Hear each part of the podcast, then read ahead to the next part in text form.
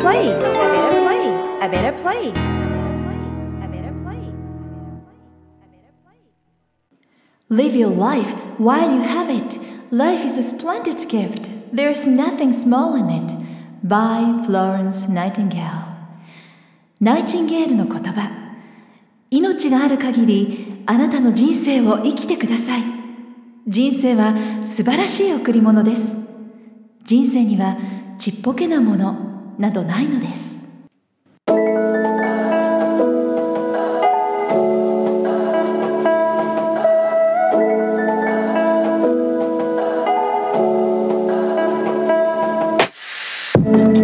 さゆりセンスさゆりが Who You Are Makes the World a Better Place エピソード57回目を配信いたします自分軸を確立し一人一人が自分らしさを最大限に表現することで世界がより良くなるというビジョンを持って教育ビジネスライフスタイルそして豊かさという意味のウェルビーンについて世界のリーダーの声をお届けしながら日本から世界へ羽ばたきたいという皆さんと一緒にこのポッドキャスト番組を作っていきたいと思っています。こんにちはナビゲーターのさゆりです。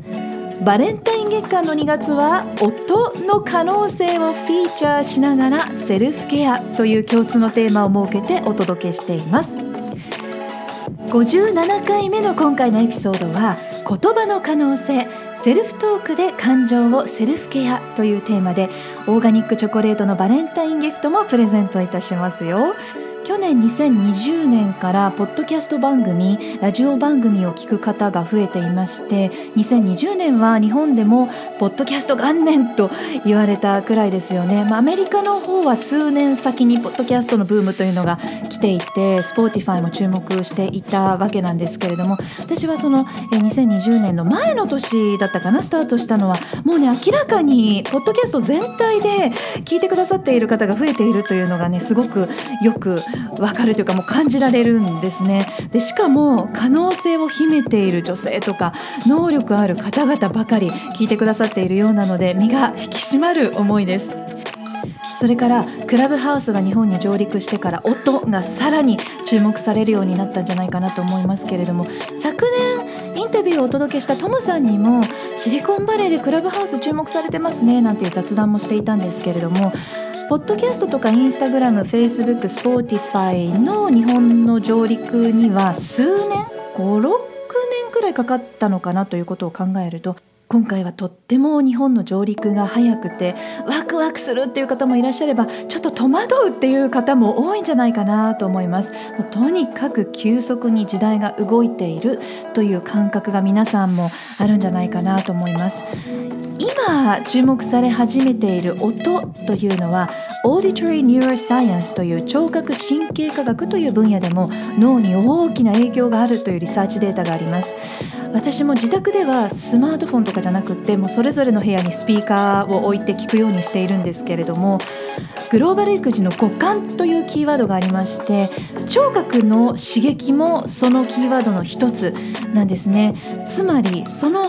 五感の刺激聴覚の刺激というのはアイデンティティをシェイプするアイデンティティを形成するキーワードでもあるということで日々の家庭での刺激自宅での刺激というのが、大人だけじゃなくって子どもの人生にも大きな影響があるということを今皆さんと一緒に学んでいるところです。音と一言で言ってもすごく幅広いなといろんな方がそれぞれの音のイメージがあるんじゃないかなと思います。まあ、まずはじめにやっぱり音楽という風に、えー、感じる方もいると思いますし他にもいろんなイメージがある膨らむんじゃないかなと思います。例えば私たちが今おしゃべりしている日本語も音ですし言葉ですよね。それから言語ということになりますけれどもあと自分自身の言葉だけではなくって会話？誰かとの会話、まあ、家庭だとしたら夫婦の会話？親子の会話？え兄弟？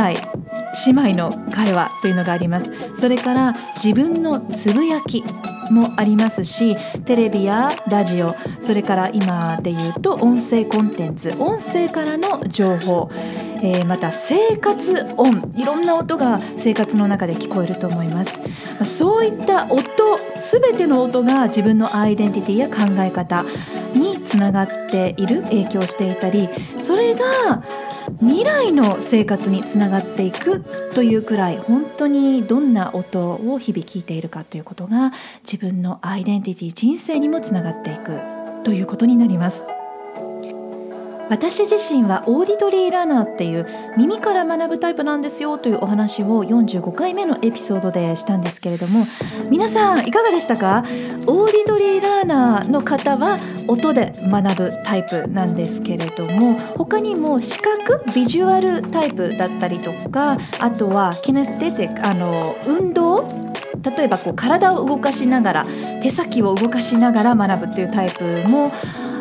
あるんですね。で私はオーディトリーラーナーなので通常は書籍とか英語力のキープとかあと瞑想あといろんな学びもオーディオコンテンツをやっぱりね自然と選んでいることが多いんですね。で耳から学ぶ方がやっぱり早いしすごく何て言うのかな心地いいというか、まあ、それぞれ皆さん違うと思うんですけれどもしかもね私の場合は日本語よりも英語の方が学びのスピードが速いというかこう心地がいいということで英語のオーディオコンテンツを選ぶことがやっぱり多いかなというふうに振り返って考えても思います。で例えばデザインを学ぶとかファッションを学ぶといったような時に見ることが必要な場合もありますよね。そういった時はビジュアルで学ぶわけなんですけれども、まあ、例えば動画コンテンツを使ったりということになるんですけれどもそういう時でさえも、まあ、海外の YouTube コンテンツを探したりとか、まあ、あの英語のコンテンツを動画を探して海外のテレビ番組だったりとかそういうものを探してで声 BGM しゃべりが好きだったら情報源としてマイリスト入りということになるんですよね。皆さんはどんな風に情報コンテンツを選んでいますか？これからはさらに音の大切さに気づく方が増えていくんじゃないかなと感じていまして本当にねこれは私としては嬉しいなと思うんですけれどもどんな考え方を自分の中に入れていくか。音でえー、入れていくかというのは人生全体を形成するほど脳に影響がありますのでやっぱりねこれから丁寧に生活の中に音を選んでいくことがさらに欠かせなくなってきています。聞く音というのは自分で選べることって結構多いんじゃないかなと思います例えば情報源を自分で選ぶこともできますし聞く音楽も自分で選ぶことができますそして日々一番よく聞いている音って何ですか？皆さんは。何だと思いますか？多くの方は自分の声言葉あるいは頭の中のつぶやきセルフトークを一番よく聞いているんじゃないかなと思いますたくさんメッセージを毎日いただく中でこのような社会状況ですからも結構精神的にきついですという状態にある方からの声も届くんですけれども自分が発する言葉を時には振り返ってみるとどんな言葉を自分自身に投げかけているんだろうと結構ね気づくことがあるんじゃないかなと思います。言葉というのは言霊として自分にそのまま倍返しになって帰ってきます。例えば自分自身を卑下する言葉とか人を悪く言うとか社会の文句とかその逆で自分以上に自分自身を見せたいというような言葉になってしまったりとか自己否定する自分を責めてしまう人を責めてしまう。あるいは自分をダメな人間だとレッテルを貼ってしまったり自分にも相手にも優劣のレッテルを貼ってしまったり自分や誰かの自信を奪う言葉を発してしまったり、まあ、誰しもあこんな言葉言うんじゃなかったというような言葉を発するあるいはこういったつぶやきや言葉を声に出しても出さなくてもこうそうですね頭の中で言っちゃってもこう内側に持っているとそのまま実は自分に後日帰ってきてしまいますのでダイバーシティコミュニケーション1のステージではまずは自分とのコミュニケーションを豊かなものにするために新しい言葉に変換していく新しい言葉に変えていく習慣をつけるということがとっても大切です。例えば自信がなかなか出ないなということもあると思うんですけれども本物の自己肯定感を育む方法というのはたくさんありますが自分でできることの一つとしては言葉の使い方を変えていくっていう方法があるんですね。これはもう本当にセルフトークは自分でしかコントロールできないし逆に自分でコントロールできることということでもぜひこれ皆さんにやってほしいなと思うんですけれども左右に分かれたワークシートを皆さんには使ってもらってますけれども例えばあのワークシートこれブログにも貼っておこうかなと思いますがないという方はノート A4 くらいのノート紙でもいいですがその真ん中に棒線を1本引きますで左右に分けるんですね。で例えば英語のご相談もたくさんありますけれどもそういう時は例えば左側に英語の勉強がなかなか続かないといつも自分で言ってしまっているような言葉を書きます。とか英語がなかなか上達しないやってるのに上達しないと感じている方もいらっしゃるんですね。そういうこう自分自身の中のネガティブトークセルフトークを左側にバーッともう何でもいいですので書いてしまいます。まずは吐き出すということが重要なので殴り書きでも大丈夫ですのでもう何でも書いてみてください。まずはそうやって自分が何を考えているかどんなセルフトークをしているかということに気づく。そしてそんな自分を責めたらダメです。責めずに許して受け入れて認めます。あなんだ今まで自分は自分自身を責めちゃってたんだという場合もそんな自分さえも受け入れます。認めてあげます。まずはねそういう状態を作ります。で次に先ほどの言葉から右矢印を引っ張ってきて、まあ、右矢印を書いてシートの今度は右側に移ります。で左側に書いた言葉たちがもし自分の可能性を閉じてしまっているような言葉だったとしたら今この瞬間に可能性が開かれるような言葉に変えるトレーニングをしてみます。例えば英語が続かないという言葉があったとしたらささやかなことでもいいから何か今まで続けられていることはないかなと一つ見つけてみます。それがたとえ英語でなくても大丈夫です。もう本当にささやかなことで大丈夫です。例えば何かこう運動が続いているとか、えー、部屋の片付けはいつもできているとか毎朝必ず小さな、植物植木でもいいので何かそういったものに水やりはできているとか毎日ニュースチェックしているとか本当に何でもいいんですけれどもそういう続けられていることを一つ見つけてみます。で本当は続けられない自分じゃなくって自分がやりたいと思っていることだったりとか習慣に一度なったらそれは続けられるんだと自分で自分ができることにフォーカスをシフトするということが重要なんですね。なので何か小さなことでもいいので続けられていることはないかなと探してみてください。でサイリセンスでは1日1%の時間。これは15分なんですけれどもこの1日15分で英語力が変わるということを皆さんと一緒に実践してるんですけれども毎日30分とか1時間くらい時間が作れるライフスタイルの方もいれば1%では続かないよっていう声が上がってきたので、えー、やっぱり15分が長いと感じる方もいらっしゃるんですよね。なのでじゃあ半分の時間はどうですか？ということで0.5%を提案してみたところそれができそうっていう方もいればそれさえも忙しくて毎日は続かないなっていう声が上がってきましたそこである受講生の方が1日3分だったらできるということで1日0.2%の時間を提案してくださいました。あこれだったらできそうということになったんですね。なので1日1%できないと可能性をクローズするのではなくって1日0.2%だったらできそう1日3分だったらできると可能性を開くということが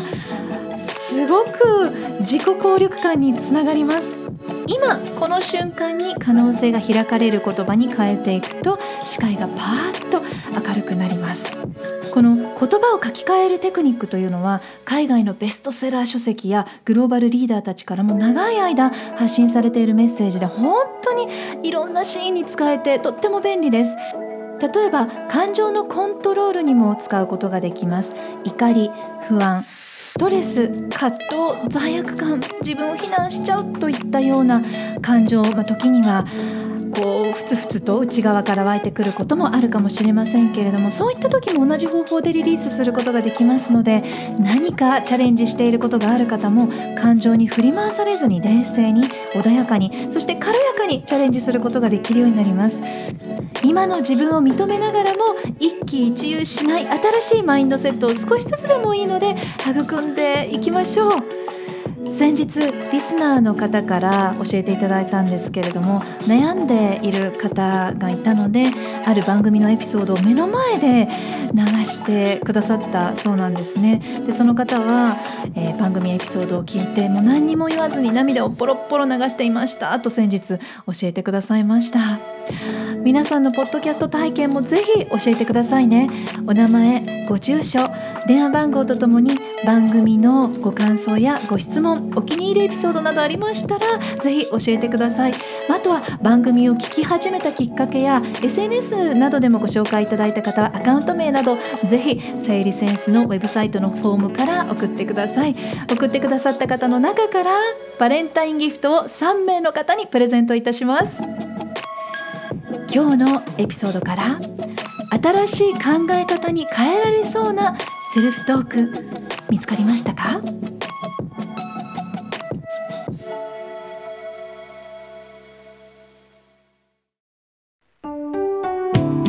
さあこの番組は自分軸を確立し一人一人が自分らしさを最大限に表現することで世界がより良くなるというビジョンで配信しています。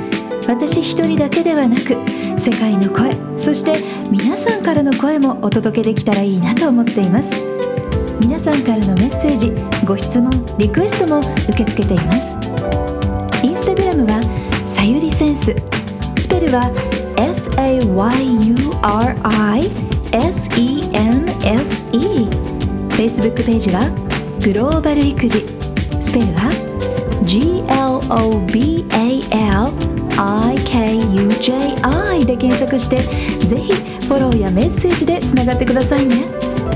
ームページからはゼロからマスターまでのストーリーやキャラクターがわかる心理学診断も無料で体験いただくことができます。お役に立てたら嬉しいです。Hope to hear from you. Alright. Thank you for listening. Take care and enjoy your life. Till next time. Bye bye the world a better place. A better place. A better place.